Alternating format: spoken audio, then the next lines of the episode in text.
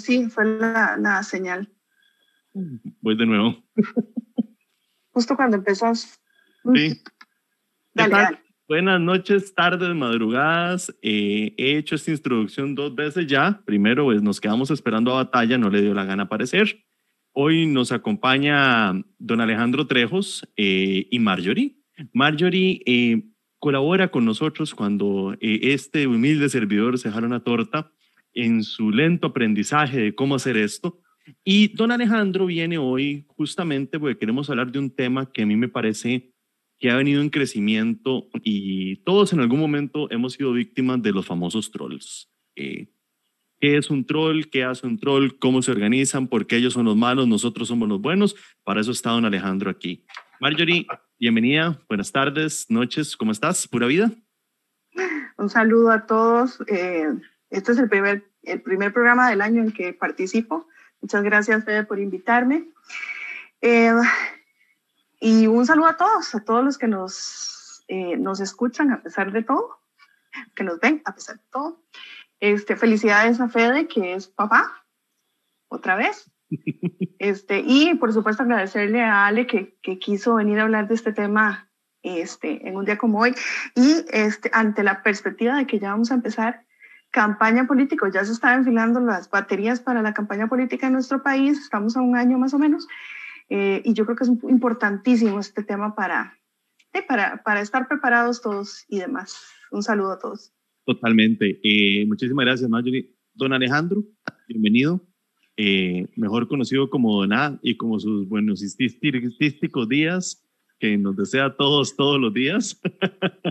todos los días sale con algo nuevo. Hay gente que, hay gente que se desvela y dice, ma, ¿qué hora lo irá a poner para ver cómo nos responde hoy? Yo estaba esperando un, un dos, tres císticos días hoy, pero no sé.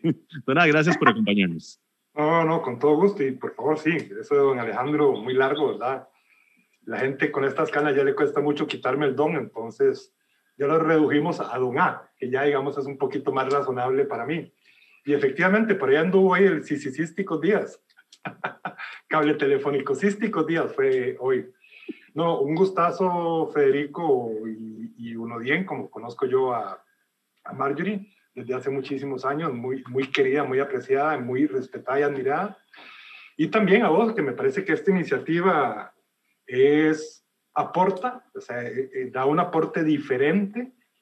Ustedes tienen una frase ahí de llevar el, los, el, las discusiones de Twitter al mundo, al mundo real o a esto, no, no recuerdo cómo es la frase, pero, pero me parece que es una iniciativa interesante me parece que, como decís vos, hay aprendizajes, el programa ha ido mejorando muchísimo y también hay aprendizajes de vida, ¿verdad? Vos un día estos ahí manifestaste una situación que habías vivido con una, con una esencia, me parece a mí, con una hidalguía que la verdad que yo felicité, por supuesto el acto lo voy a seguir reprochando, ¿verdad? y ahí, ahí podremos trolearte en el futuro al respecto, ¿verdad? Pero creo que, que hiciste una reacción correcta a un tema de troleo, precisamente, que tal vez más adelante podamos comentar un poquito. Pero bueno, aquí estoy a las órdenes de ustedes. Este, no tengo whisky, estoy con agüita, pero porque tenía mucha sed. Ahorita, ahorita, me, ahorita me alineo con el programa. Conseguí whisky. Yo, es que estoy, estoy, estoy, sin guaro porque ando con la muela jodida, bebé recién nacido, antes la señora a punto de dar a luz y se imagina lo que es llegar al hospital todo racho, no, no. Imposible, imposible. Además, no, no, no, sabes a qué hora va a ser, ¿verdad? Por eso. Y la, ner y la nervia y la atención, es maravilloso eso. Yo recuerdo muy claramente las dos veces que fui al hospital a, a llevar a la madre de mis hijas y el nacimiento de mis hijas, y después recoger con mi hija mayor a, a la madre cuando la demás la obligan a caminar porque hacen cesárea, entonces, para que no se pegue la herida, decían en esa época, no, no sé cómo irán ahora este, la obligan a caminar, entonces caminando todo el pasillo, cuando venía con la segunda hija, mi hija mayor y yo esperándola, es una cosa maravillosa, así que me identifico mucho con tu felicidad y con tus desveladas. Sí, más que nada las desveladas. entremos en materia. Eh, usted es lo que yo podría llamar un viejo conocido en las redes sociales, eh, con todo el respeto del mundo, ¿verdad? o sea, por el, las canas de experiencia que tiene, eh, ¿Cuántas veces usted ha sido víctima de los troles en los últimos X cantidad de años que tiene de ser parte de las redes sociales? ¿Y la, y la pregunta personal? Ya pasa. Es que, no, es- de- Marjorie, atendémelo, por favor. A ver, bueno, ok, está bien. Ah, es que él, él esperaba, él esperaba. Sí, sí, No, no, no, no, no, es que es parte de la dinámica. Es más, pensé en qué contestar, pero no sé cuál es la pregunta. Entonces, ahí está complicado, ¿ah? Lo que sí me deja a mí mismo es ser completamente honesto. Marjorie, te voy a dejar la pregunta personal a vos porque vos lo conoces más a Ona. Eh, Ok, vos. ok, vamos a ver. Eh, ¿Cuál es, bueno, cuando tenés traguito en la mano, cuál es tu traguito favorito? Bueno, yo tengo una dinámica media complicada en cuanto a mi amable relación con el alcohol. Este, los fines de semana yo tomo cócteles que me los preparo normalmente con vodka, vodka y aloe. Eh, este, los viernes tengo un almuerzo con una gente muy querida. Ahora lo hacemos virtuales, hicimos una presencial, ahí tomamos vinitos, gente que nos autodenominamos retirados de la política, pero obviamente la reunión es altamente política con gente, gente grande, gente de pantalón largo, tanto en edad como en experiencia política. Eh, muy agradable, liberacionista, ¿verdad? Todos.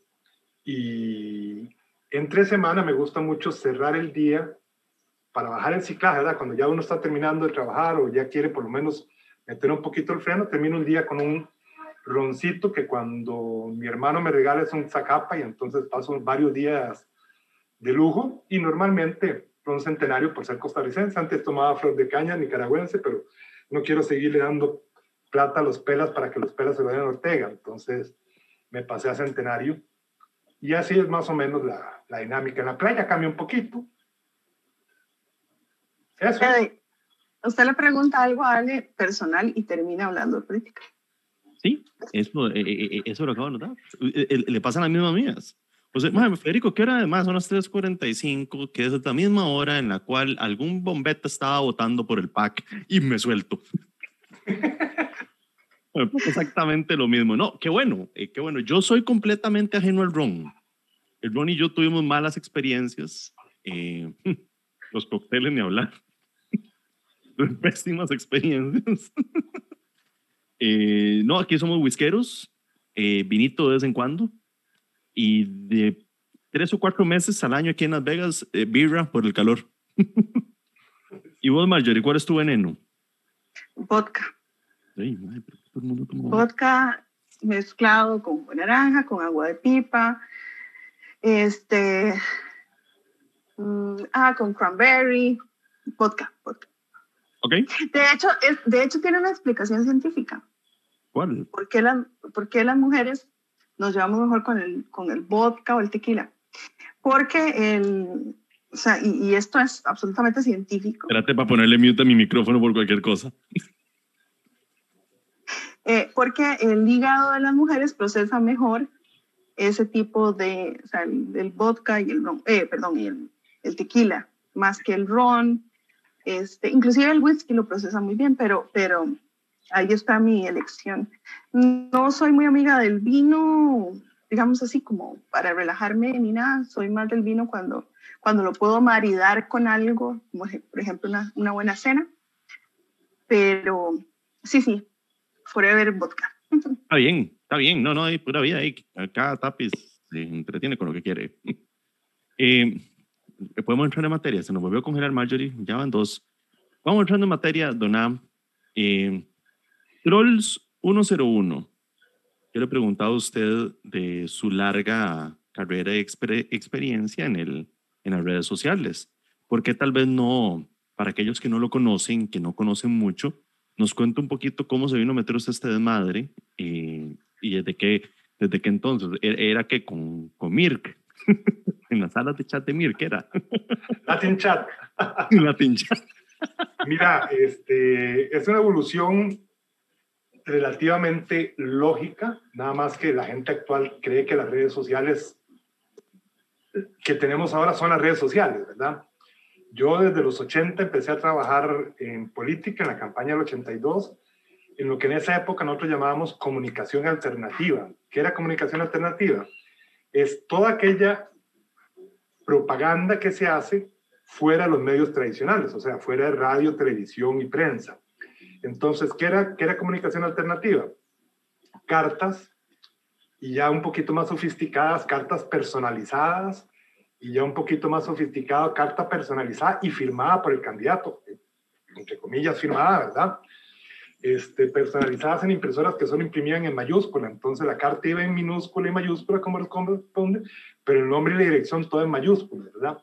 Y eso fue evolucionando y fue evolucionando. Después vinieron los, los mensajes de texto, eh, algunos chats, ¿verdad? Como Latin Chat y cosas de esas, pero no muy popularizados hasta que ya llegó la era de los blogs. Y en la época de los blogs sí el tema ya empezó a impactar en la agenda y en el mundo real, ¿verdad?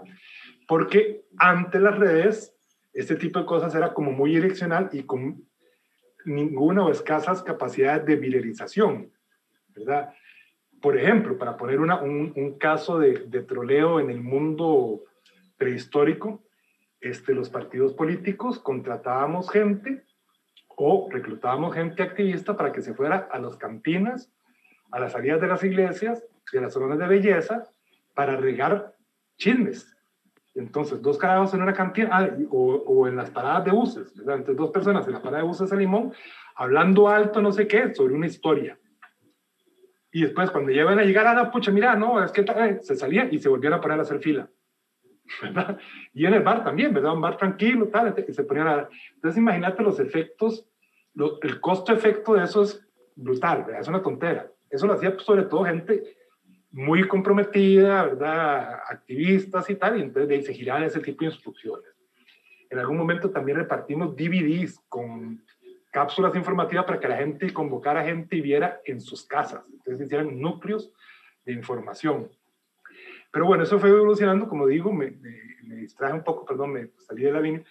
Llegó la época de los blogs. La época de los blogs cambia completamente la dinámica, pero además se hace una, ya una, una, una relación como de clase. Yo soy bloguero, era una etiqueta, ¿verdad? Y se hace una comunidad bloguera, incluso llega He dicho y crea un, un portal que se llama Blogger. Entonces, cada quien, en lugar de andar teniendo sus blogs por ahí, por una plataforma, otra plataforma, otra plataforma, nos centramos ahí y nos beneficiamos unos de otros, porque nos hacíamos publicidad como comunidad unos a otros y entonces eso le dio un gran crecimiento en esa época a los blogs y cayó la campaña del sí y el no al TLC.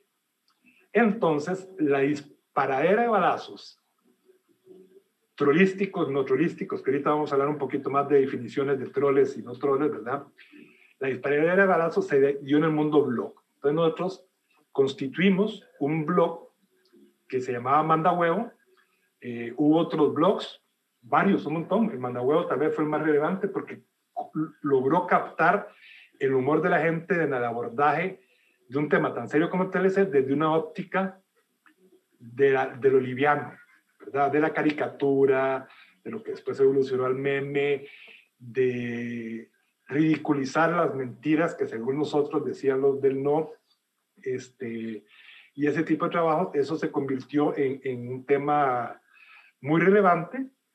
En esa época yo era asesor de casa presidencial y, y entonces trabajaba un poquito en casa presidencial, pero la mayor parte del tiempo, en la parte final sobre todo, estaba dedicado a eso, entre otro montón de cosas, ¿verdad? De, de la campaña. Pero la gente del no nos tenía aporreados.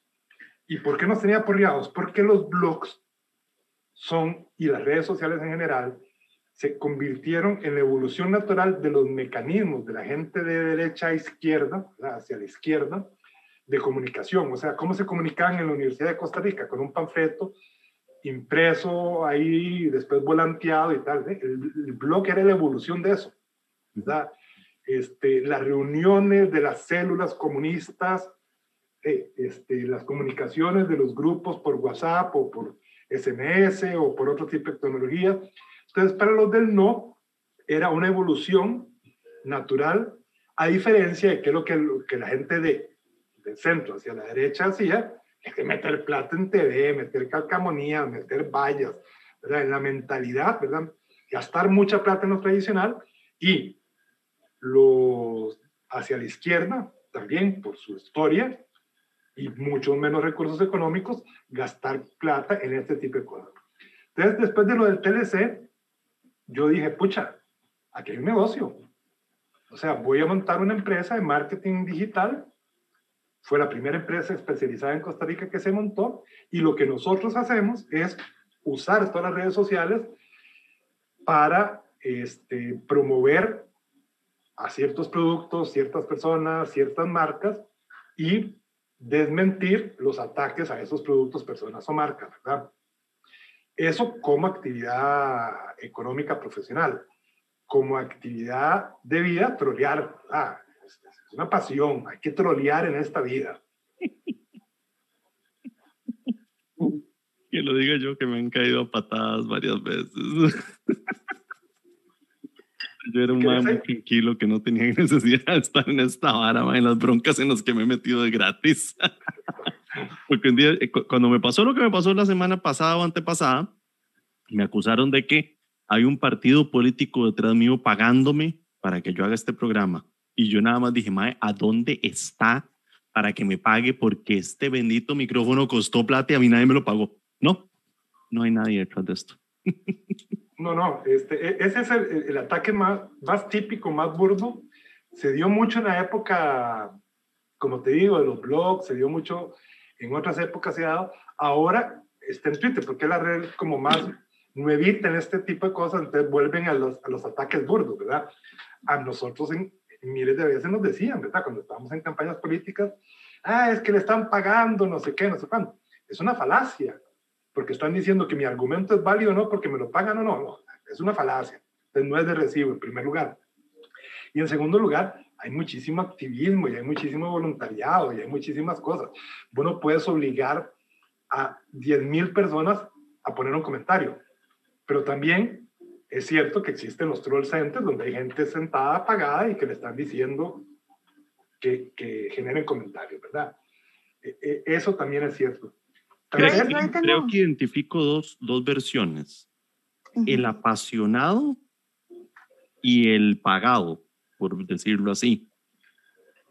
Bueno, muy, muy parecida a la pregunta que yo iba a hacer. Eh, ¿El troll se considera troll si es solo si es falso, pagado? ¿O hay gente de verdad que se comporta como troll y aunque no le paguen? Entonces, es, es como dice Fede, apasionado este, justamente yo quería que en algún momento tocáramos eso. Definamos qué es un troll. Primero, definamos qué es troleo. Troleo no es más que vacilar, chotear, fregar la paciencia, generar chismes. Mauricio Batalla. Todos, todos troleamos. Mauricio Batalla trolea con chistes de malísima calidad y trolea con fútbol.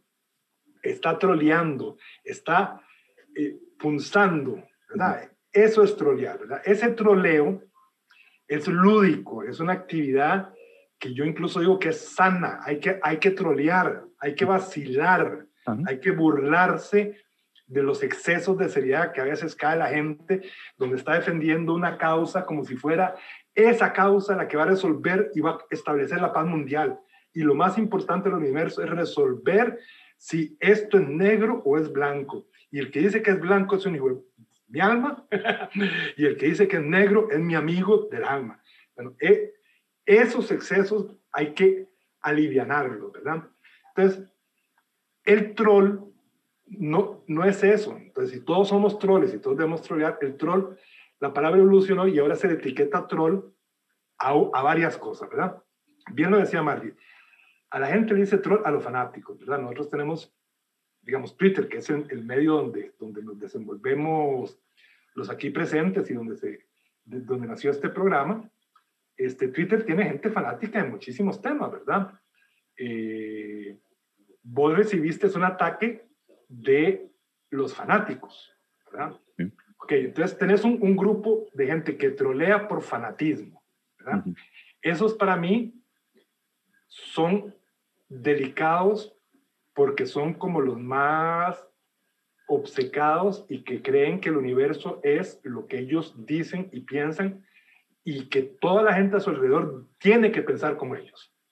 Entonces, ese es muy delicado. Después están lo que se llama baterías. ¿Por qué se le llama baterías? También es una evolución de, de las campañas políticas en medios no tradicionales. Nosotros montábamos baterías de teléfonos.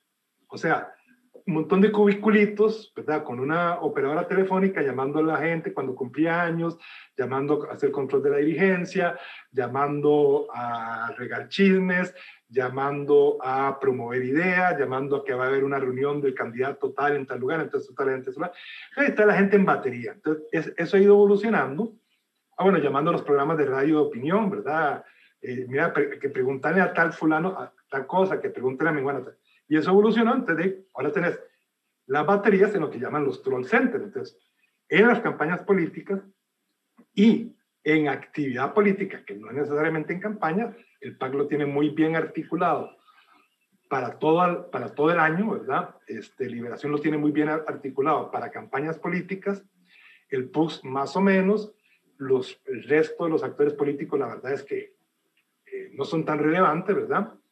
Entonces, de, tenés un grupo de gente a la cual le pagas, generalmente no le pagas mucho, le pagas poco, pero le pagas y la tenés sentada recibiendo instrucciones, ¿verdad? Entonces, a eso yo lo llamaría baterías. Eso, como dije, no seamos muy hipócritas, o sea, satanizar las baterías eh, eh, es, es, simplemente la evolución de, de lo que son las campañas políticas. Sería como satanizar a la persona que trata de convencer a su familia o satanizar a la persona que le pagas para que vaya a repartir volantes. Estás pagando a una persona para que comunique un mensaje. La calidad del mensaje, eso es tema aparte, ¿verdad? Pero la batería como tal, yo creo que no hay que satanizarla. Es una actividad de proselitismo lógico y natural.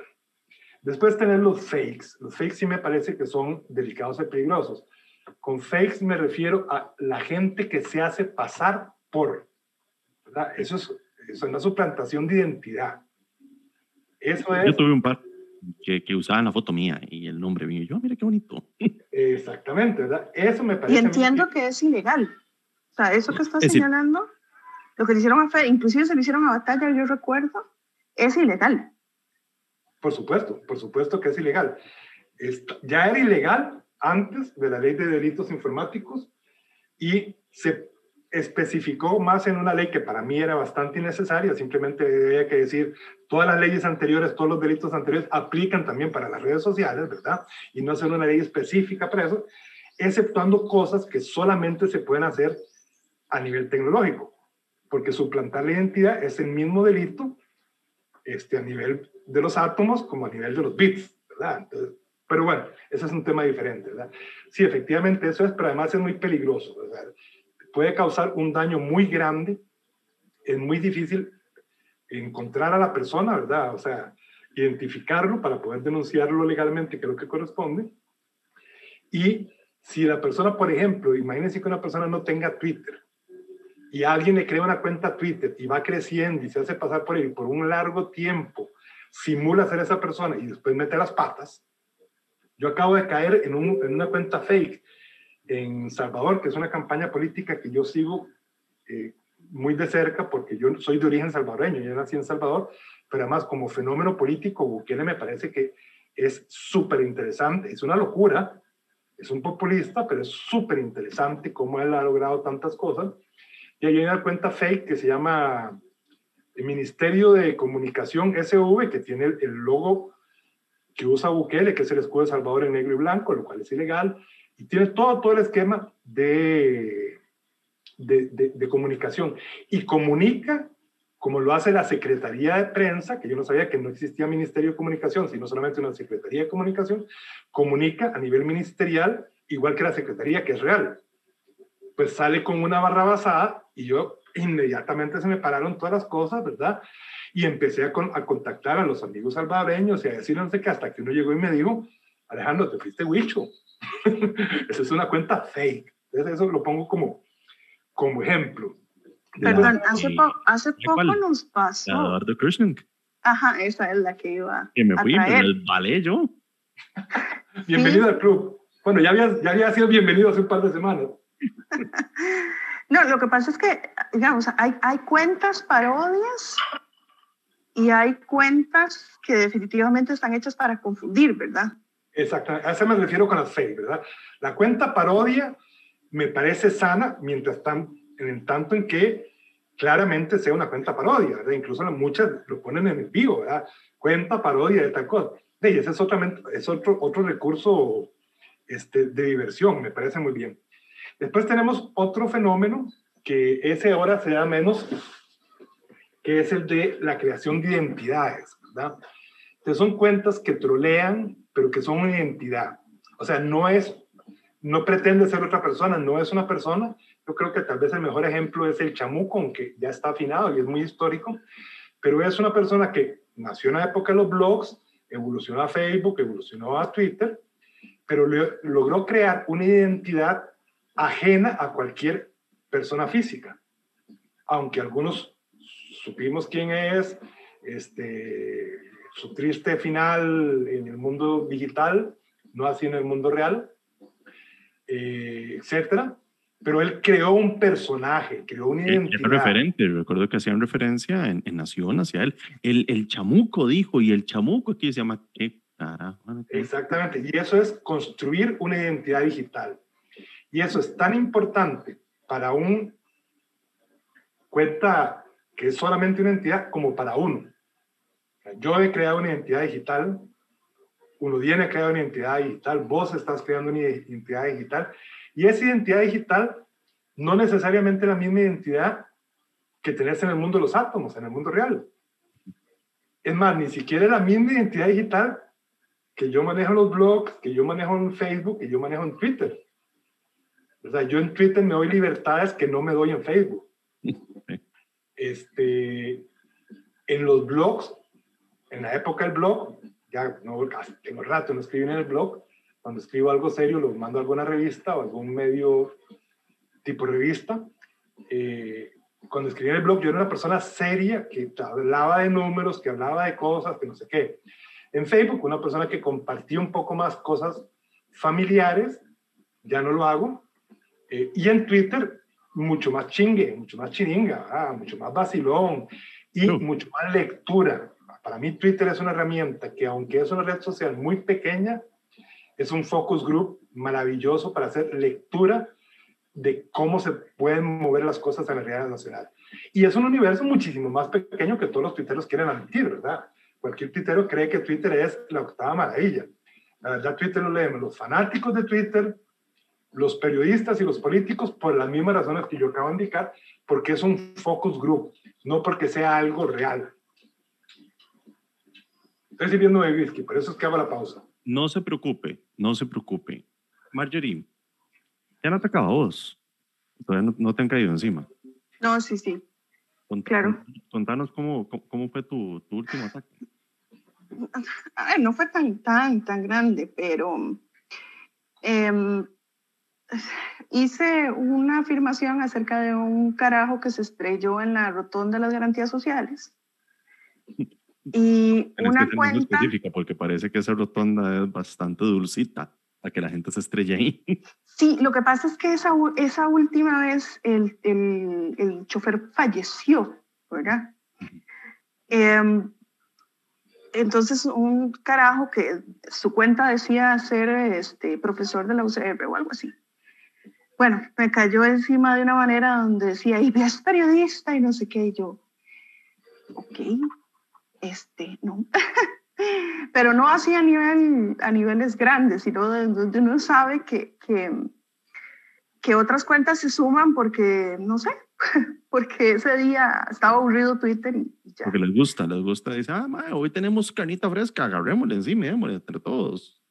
Exactamente, exactamente. Y, y bueno, esta gente se ha vuelto cada vez más, más violenta, ¿verdad?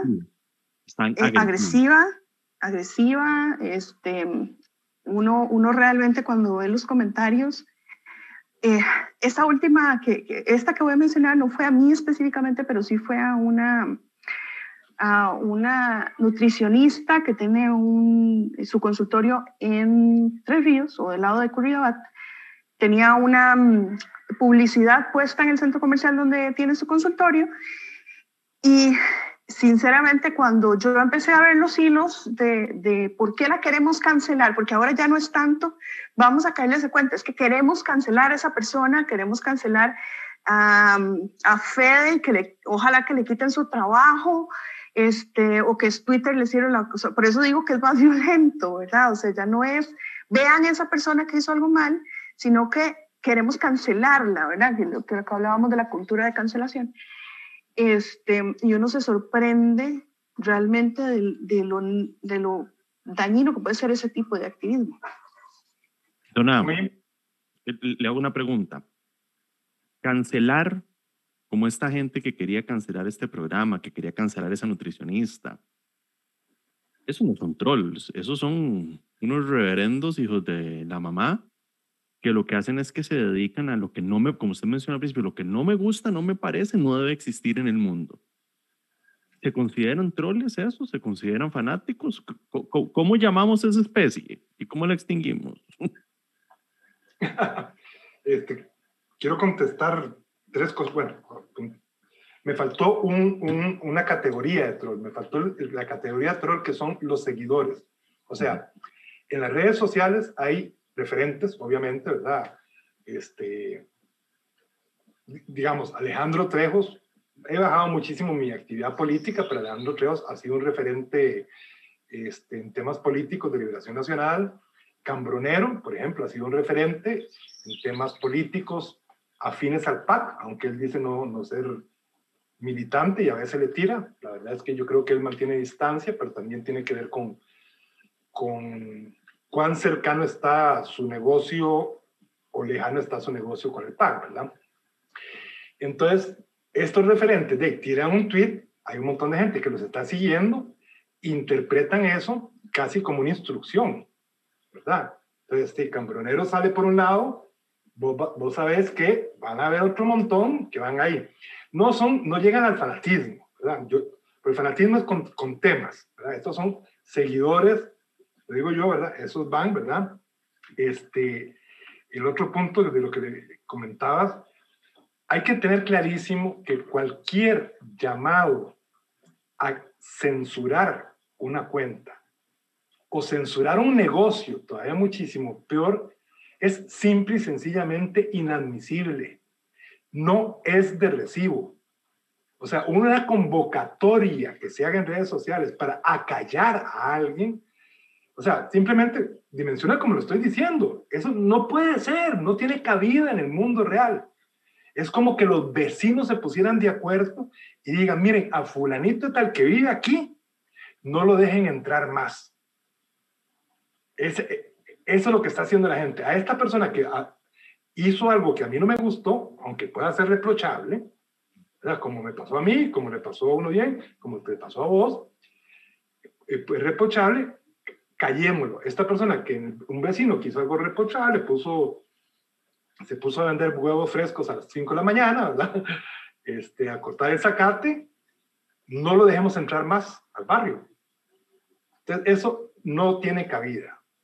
Si alguien quiere denunciar una cuenta, pues las redes sociales tienen esos mecanismos que no son de la sociedad como la entendemos, son del mundo, de ese universo de redes sociales, no son de Costa Rica y en los mecanismos de denuncia en Costa Rica. O sea, si, vos metiste las patas y ofendiste a alguien, pues sí, vas y le pones la denuncia. Si vos injuriaste, hiciste delitos con el honor, como varias veces me han hecho, voy y pongo la denuncia. O sea, entendamos que las redes sociales no son ni el mundo real, ni la sociedad, ni está regida por los valores que rigen a la sociedad de cualquier país. Y después, agregando así simplemente para colación, para poner un, una anécdota, perdón, de, las peladillas de rabo, ¿verdad? que habías preguntado hace un rato, de yo tuve una épica, ¿verdad? Yo hice un comentario contra Leonora Jiménez, la modelo o modelo, no sé, este, la llamé... modelo y empresaria. Sí, sí, tiene muchas cosas empresariales relacionadas con la moda, pero creo que ya no sigue modelando ella como tal, ¿verdad? Cuando yo hice el comentario, ella todavía modelaba de vez en cuando. Este, entonces, alguna cosa le dije y le dije, busca flashes, digamos, fue como la, la palabra más hiriente del comentario. ¿verdad? El comentario era relacionado con eso, que no, que ella estaba haciendo eso solamente porque ella era una busca flashes. eh, se me vinieron las hordas encima, ¿verdad? Los pueblerinos venían con las teas encendidas a quemarme. Este, ¿Por qué? Porque ella en ese momento era una gran referente del no al TLC. Y como yo había sido un referente, pero había sido un referente no al TLC, y como yo había sido un referente del sí al TLC, te están esperando a la metida de pata y cuchuplum. Bueno, yo me disculpé en público y en privado con ella, no, no, no tuve la gentileza de contestarme, pero sí, o sea, uno mete las patas y todos van a meter la pata en algún momento de la vida.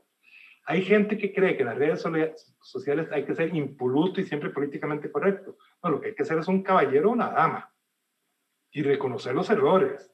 Correcto. Hay gente que cree que cualquiera que comete un delito es un delincuente. No, eso no es cierto. Delincuente es un pequeño sector de la gente que comete un delito. Las cartas están llenas de gente que metió la pata, no de gente que es delincuente. Hay residentes, hay delincuentes, etc. Pero hay un montón de gente que comete errores y termina en la cárcel por eso. Bueno, termina en la cárcel cuando comete dos errores seguidos. Al primero normalmente no, ¿verdad? Hay casos ahí, hay casos interesantes que ahorita vamos a hablar. Cuando sufrimos, sufre la gente de este ataque, ¿cuál es el mejor consejo que usted con su experiencia le puede decir? Vea, madre, quédese queditico, mejor no diga nada. Las cosas en Costa Rica no duran más de 24 horas y cero estrés. O salga de la cara, enfrente su error, pida disculpas y listo, y la vida sigue. ¿Cuál es, ¿Cuál es el mejor consejo que usted le puede dar a alguien que tal vez va a escuchar este programa y está en ese proceso de crecimiento, está en ese proceso de crecimiento y, y, y dice, ok, Marjorie, cuando usted decida acomodarse, nos avisa, no se preocupe. Perdón, es que de pronto pensé que estábamos en vivo, qué pena. Cuénteme. ¿cuál sería el, el, el, mejor consejo para alguien que es víctima o va a ser víctima de, de este tipo de ataques? Bueno, eh, hay que, habría que como, como categorizar, ¿verdad? O sea, ¿qué haces vos en el mundo real si metes la pata? Y vos vas y te disculpas, reconoces tu error, tratas, si es posible, enmendarlo y ofreces una disculpa. Bueno, yo creo que eso aplica para las redes sociales. La verdad es que todo que hagas en el mundo real aplica a las redes sociales si sos víctima de una horda de aldeanos con teas encendidas, lo mejor es dar dos pasitos para atrás, salirse del tema. Ese no es el mundo real, esa es una reacción por alguna de todas las categorías o combinación de categorías este, de las que comentamos antes, de, de, lo que llaman la gente troll. Este, y, tratar de ver la crisis en su dimensión real y humana, no en su dimensión de redes sociales, ¿verdad? O como era al principio de las redes sociales, no alimenta el troll. Sí. Don't feed the troll. Sí. Este, eh, tratar de reaccionar cuando está el tsunami no tiene ningún sentido. Y eso lo, recomendamos muchos a nosotros, a, a nuestros clientes, ¿verdad? Y tener muy claro que tarde o temprano se va a meter la pata. Entonces, tener un plan para esa metida de pata, un poquito en la línea que estoy diciendo, ¿verdad? Echar un poquito para atrás, ver la cosa, analizar y después, si es de ofrecer disculpa, si es de tratar de enmendar, pues se actúa, si es, si es de tratar de explicar, se explica sin caer en la tentación de responder de la misma forma en que uno fue atacado, ¿verdad? Con insultos, con falacias, con no sé qué, tratar de ser lo más científico posible en el sentido de, de, brindar la información de uno como información sin juicios de valor. Ser lo más correcto posible. Exacto. Exacto. Correcto, pero no en el sentido de, políticamente correcto, ¿verdad? Correcto en el sentido de lo que le encantaría batalla y estaría comentando, los numeritos, ¿verdad?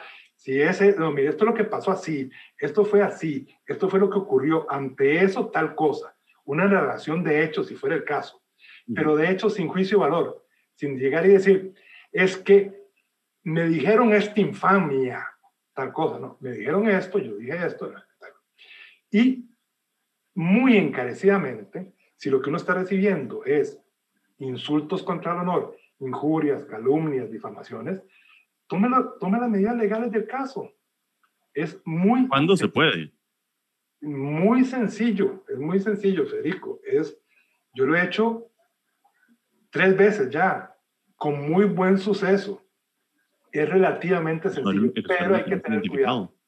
¿Perdón? El usuario lo tenés identificado. Bueno, es que por ahí vamos, ¿verdad? Entonces, este, ¿qué es lo primero que hay que hacer? Lo primero que hay que hacer es tomar la captura de pantalla, el link, y importantísimo, certificar ante notario que efectivamente esa captura de pantalla, ¿verdad? Que está aquí, corresponde a ese link y corresponde a ese perfil, ¿verdad? Eso es lo primerísimo que hay que hacer. Hay gente que dice, es que me dijeron esto, eh, yo ya hasta tengo machote, si alguien lo quiere, con mucho gusto se lo facilito, ¿verdad? Esa certificación cuesta 60 mil colones es plata, pero que en realidad, dependiendo del daño que le hayan hecho a uno, es plata que vale la pena invertir, no solamente para limpiar el nombre de uno, sino para ejemplificar. Yo, algunas de las demandas que he puesto por, por delitos contra el honor, yo sabía que la persona no tenía un 5, no tenía ni un centavo. Entonces tuve que hacer una inversión en, en las certificaciones y en algún momento con abogado, ¿verdad? Pero para mí era ejemplificable fue la primera que fue específico por un delito sin que hubiera las nuevas, las nuevas leyes, ¿verdad?, de delitos informáticos, eh, con la ley que era la ley de imprenta, imagínense, ¿verdad? Este, y, esa, y esa demanda sí, se ganó, ¿verdad? Por supuesto, no, no, voy a, no recibí ni un 5 de vuelta, ¿verdad? Ese es el primer punto, certificación notarial. El segundo punto, identificar el perfil. O sea, la, la, presunta defensa de este caso que yo estoy hablando es que me hackearon la cuenta. ¿eh? Un montón, es que me hackearon, cuando la gente está bien identificada. Bueno, lo, lo, hackearon, pero ¿por qué no lo denunció? ¿Por qué no dijo, miren, me hackearon la cuenta? Miren lo que yo, creo que ahí. Lo último que yo le recomendaría a un cliente o a una persona que, es, que me tuyó las de andar es que argumente que le hackearon la cuenta. O sea, eso es lo más Sí, o lo que usted puede hacer. Estúpido que usted puede hacer, ¿verdad? Sí, es, absolutamente burdo. Lo tercero es que con un poquito de ingeniería social, uno puede llegar a identificar casi que cualquier perfil. Voy a citar ejemplos. Había un carajo, ese sí me, me removió las bilis, porque además se metió con mi difunta hija. Maemoto no tenía más referencias que Maemoto Nadie sabía quién era Maemoto, no se relacionaba a nivel personal con otros usuarios como para que uno pudiera indagar, etcétera, etcétera. ¿Qué es lo único que se sabía de Maemoto? Se sabía que Maemoto, fanático de las motocicletas, este, se sabía que vivía en Barrio México, porque comentaba que frecuentaba las cantinas de la zona, y se sabía el día de cumpleaños.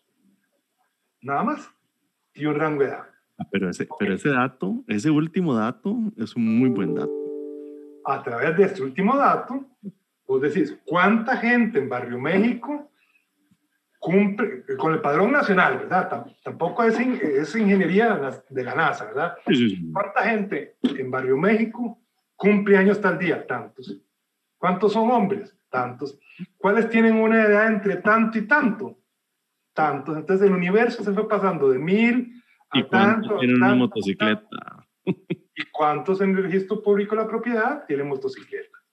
Uno. identificado con nombres y apellidos. Por supuesto que tomé este, las medidas del caso, ¿verdad?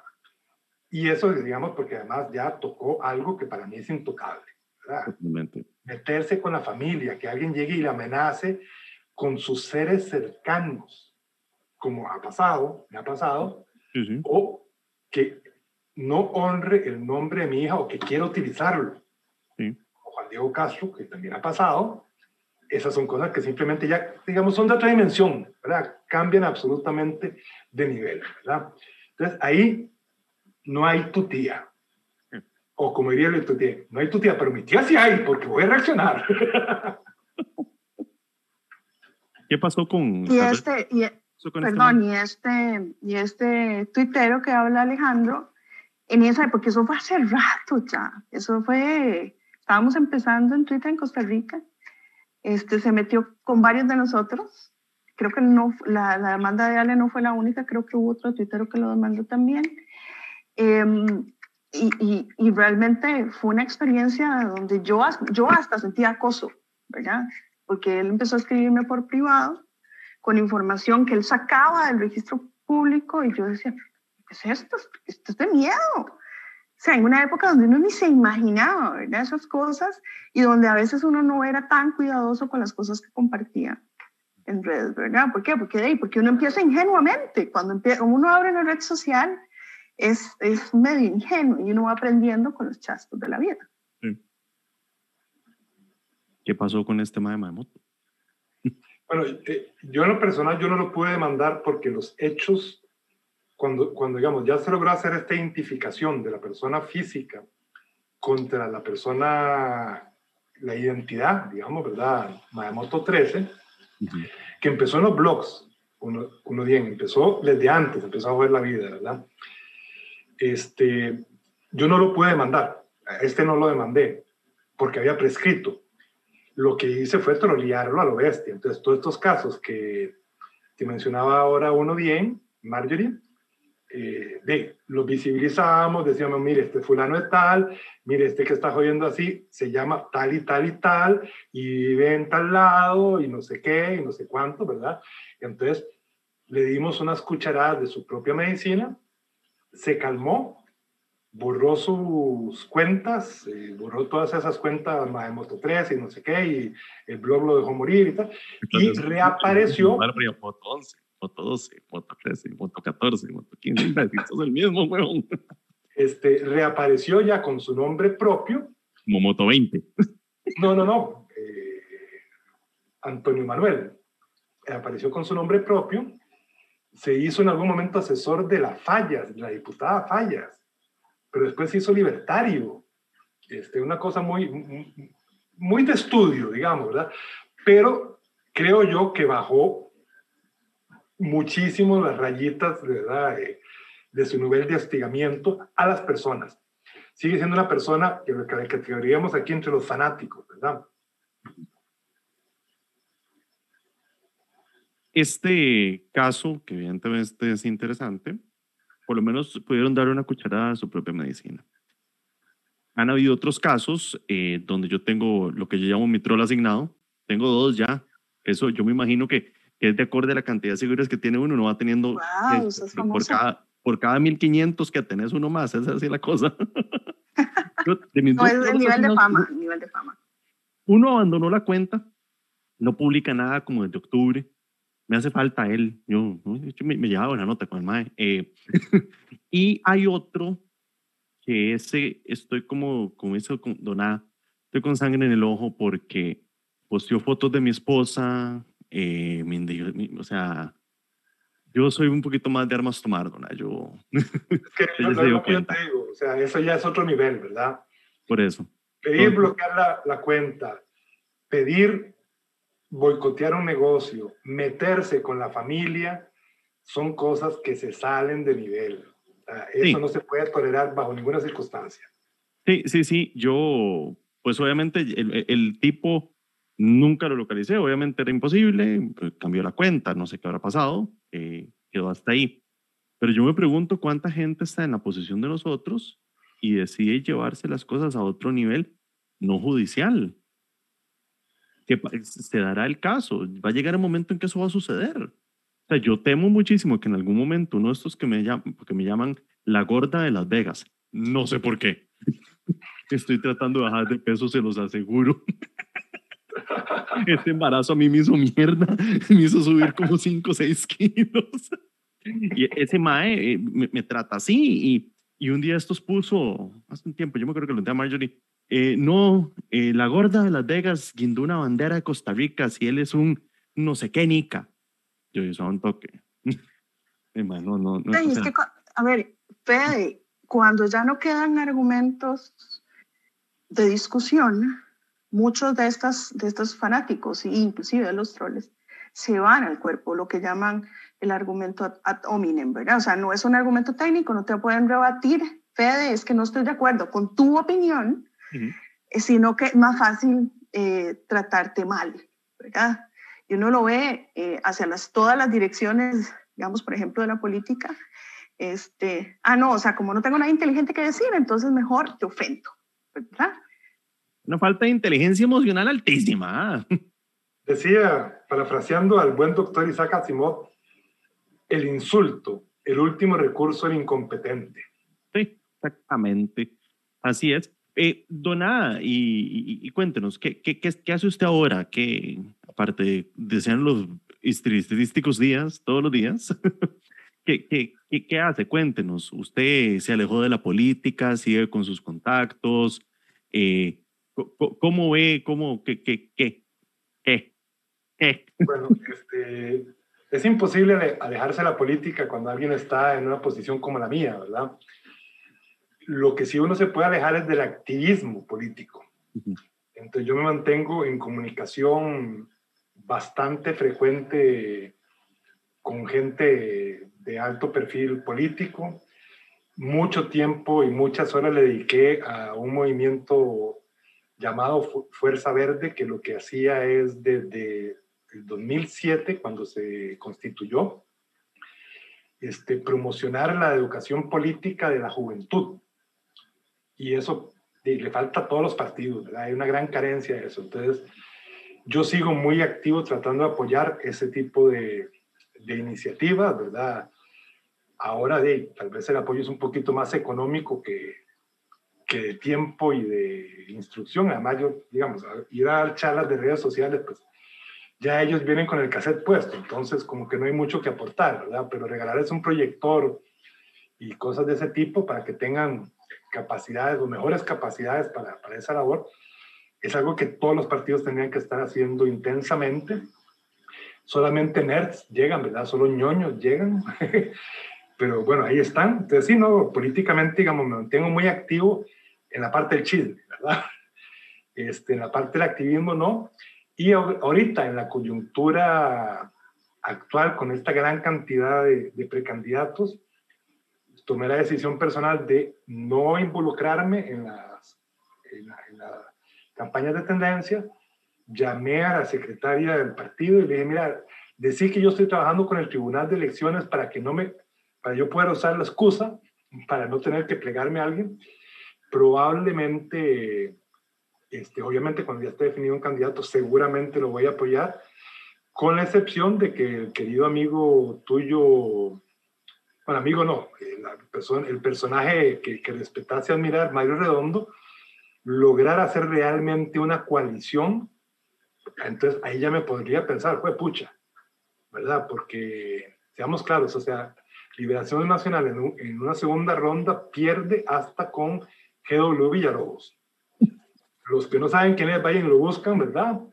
Eh, entonces, si Mario Redondo logra hacer realmente una coalición, que yo creo que ya se le cayó, por dos razones. Una, porque la lucha dentro del PUS, que sería el partido, digamos, eh, punta de lanza para impulsarlo, está fuerte, ¿verdad? Y los contendores están con muchas ganas.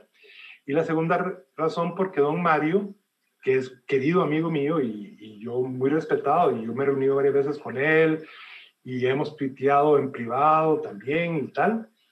Este, Mario se ciñó en que no va como candidato del PUS, sino que como, como, que va en candidato de su partido ya inscrito y que el PUS dé la adhesión a su partido. Entonces me parece que eso no es viable. Entonces, me parece que por ahí se va a caer eso, pero entonces, por el resto, estoy un poquito ahí, sí, como te digo, tranquilo, quieto en primera, ¿verdad? Esperando a que sigan eh, saliendo enanos, ¿verdad? De, los precandidatos, de la horda de precandidatos, y a ver cómo decanta la cosa. ¿Cuándo eh, son las, las internas de liberación?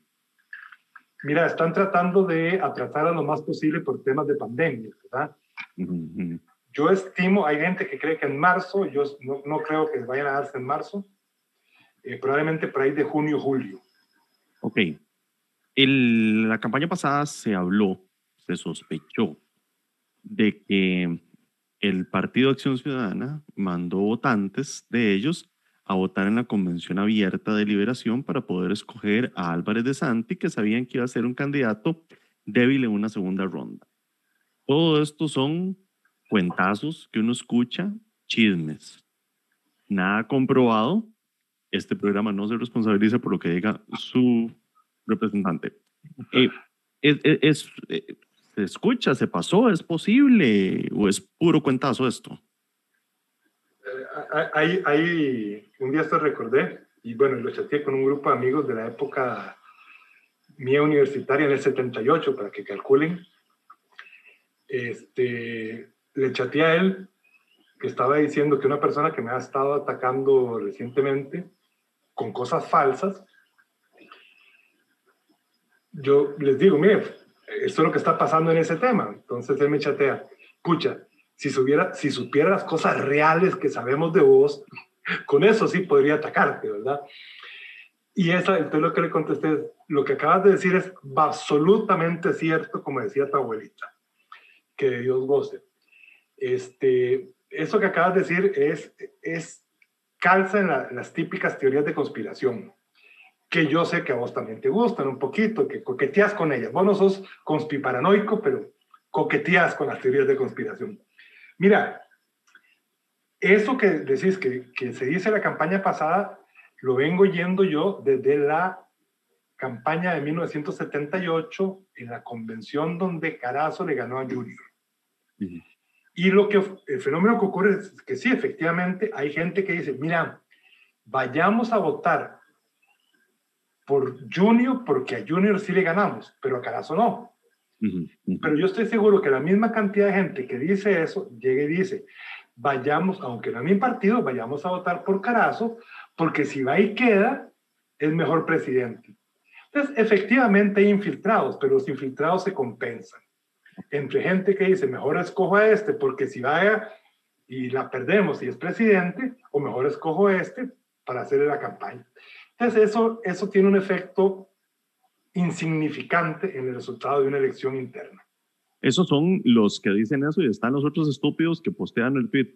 Pueden cambiarse lugar para ir a votar por fulanito de tal y dice,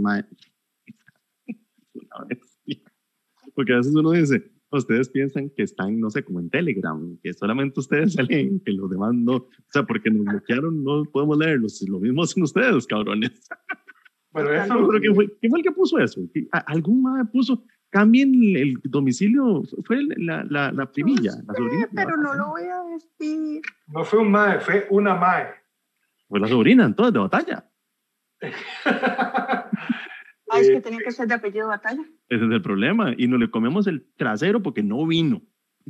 Y ahora la conspiración va a ser que tiene todo el mundo en Twitter que dice que Batalla y yo nos agarramos y que rompimos la relación de esta hora. No, hombre, es que, y que ahora se devuelven las Bueno, eso, Ale, yo tengo una, una pregunta para vos. es ilegal, ah. pero es muy usado eh, principalmente en los grupos del centro y la izquierda. Por ejemplo, no me gusta decir izquierdas y derechas, ¿verdad? Costa Rica, esa cosa de extrema izquierda, extrema derecha, es una estupidez. Aquí hay uno un poquito más a la derecha, un poquito más a la izquierda y otros que se acomodan. Eso es muy usado en los grupos de izquierda hacia, perdón, de, derecha, de centro hacia la izquierda, este, por un tema que ellos manejan números muy pequeños, entonces, moviendo unos poquitos votos en un lugar, logran sacar un regidor o alguna cosita que en otro lugar son, votos, son votos muertos, ¿verdad? Perdón, Marjorie. Marjorie. Perdón. Em, ¿Cómo ves? O sea, yo decía al principio del programa que estamos a un año.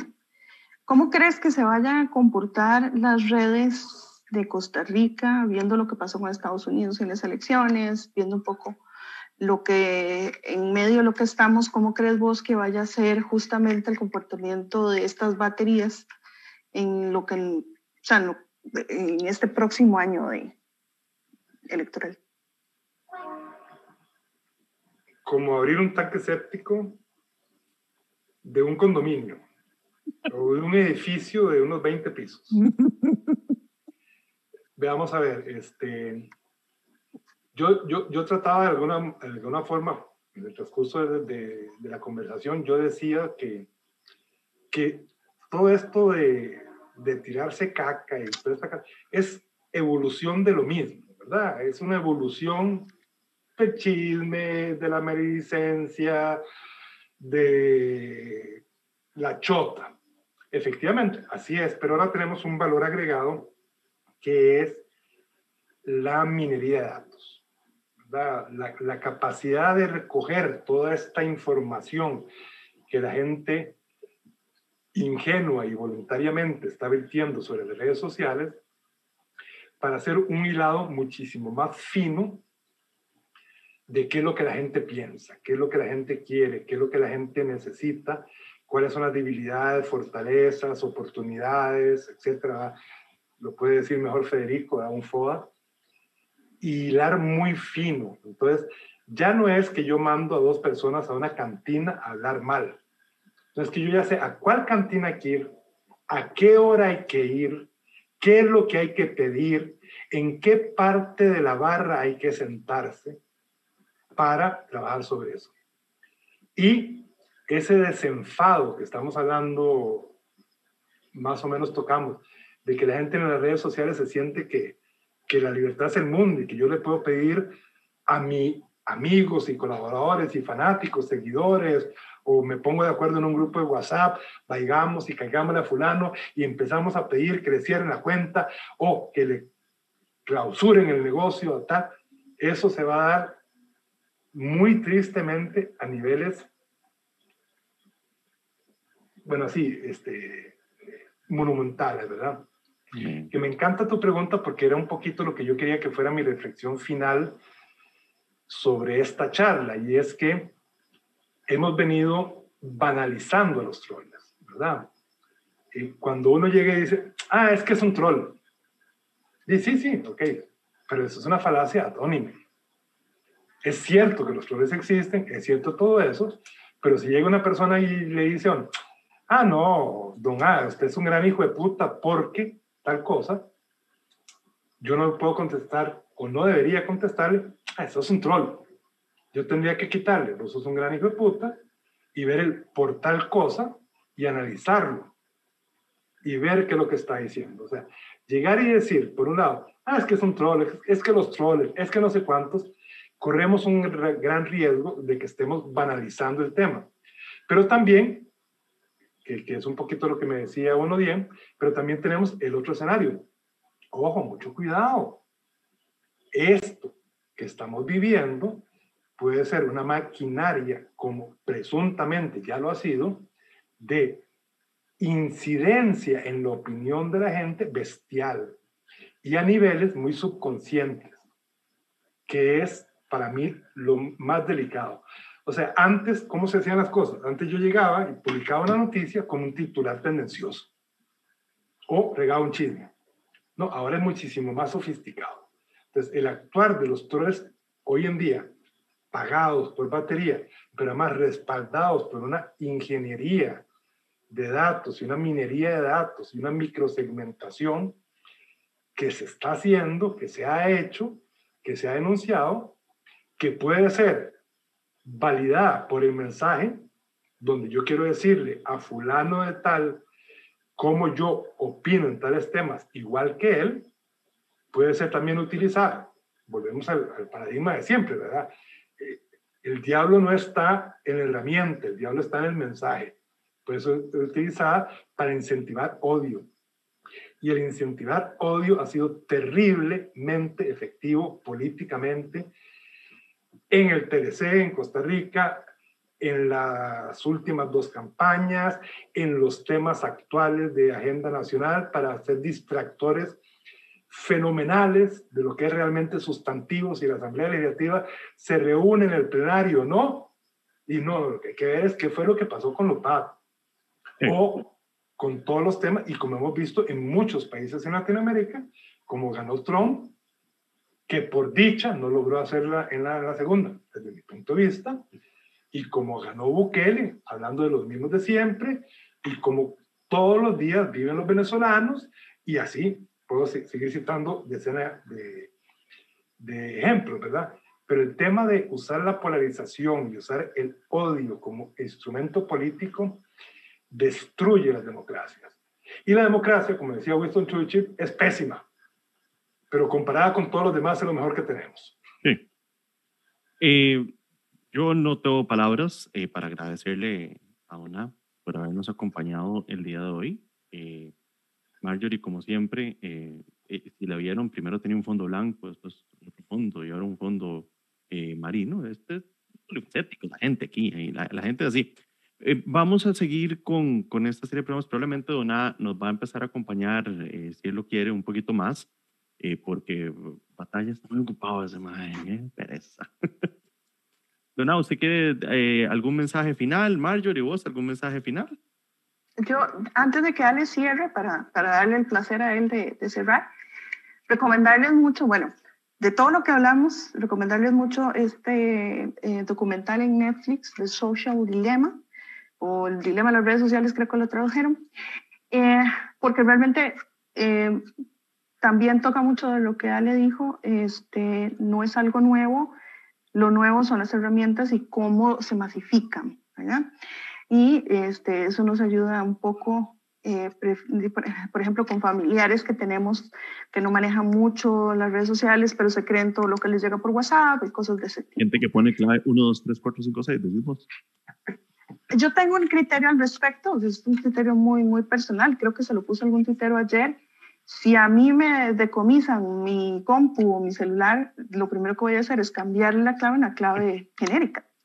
Este, pero lo que me llamó mucho la atención ayer, ¿por qué se cantó así? O sea, este, ahora quedó como un tonto que no sabe usar redes sociales, sus, sus, sus electrónicos.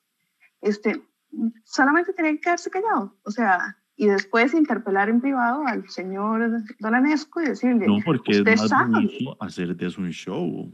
Parece que ellos iban preparados para montar un show y dieron.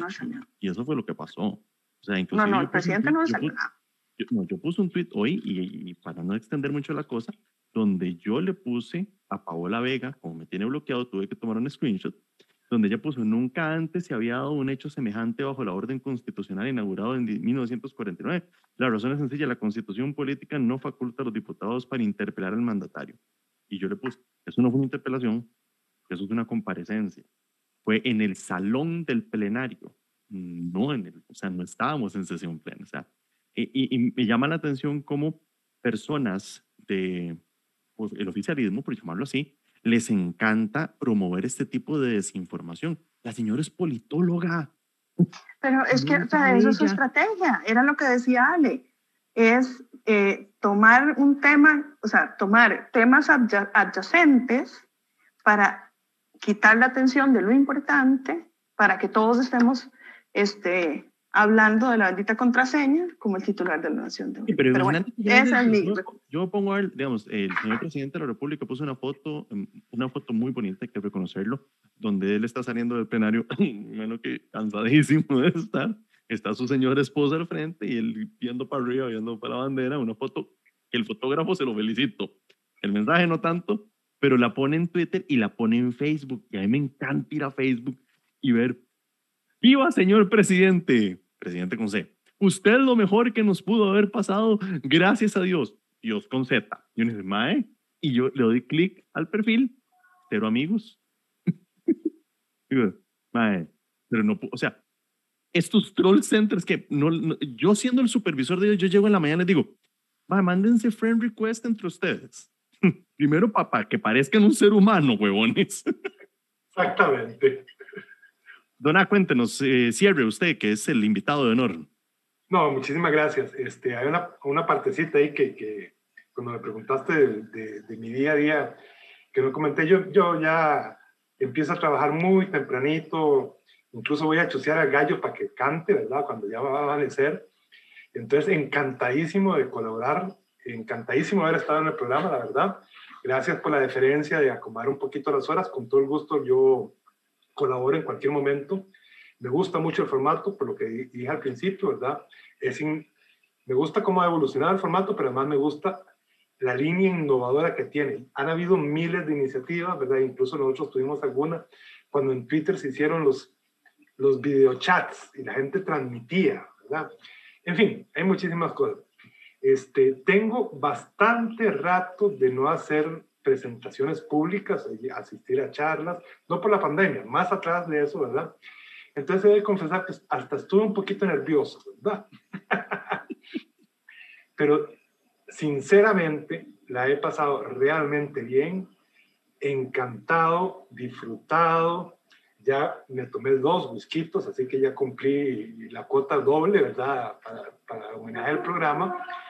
Y de verdad, sigan adelante, me parece que es una muy buena iniciativa y muchas gracias por tomarlo en cuenta y muchísimas gracias a la gente que, que nos va a ver a partir del lunes, ¿verdad? Correcto. No, muchísimas gracias a todos los que nos acompañaron. Eh, yo me voy a quedar hablando con don Alejandro, no con ustedes. Ya se van, ya ustedes tienen el programa por hoy. Eh, muchísimas gracias a todos. Eh, bien, van a disculpar que esta semana no hubo programa, pero nació un chiquito, no, no podía evitarlo. ya volvemos a nuestra programación regular, eh, si Dios todo lo permite, una vez por semana los lunes 7, 8 de la noche, depende a la hora que el dedazo le meta yo para programarlo. Eso lo vamos a ir mejorando, pero muchísimas gracias a todos los que nos acompañaron.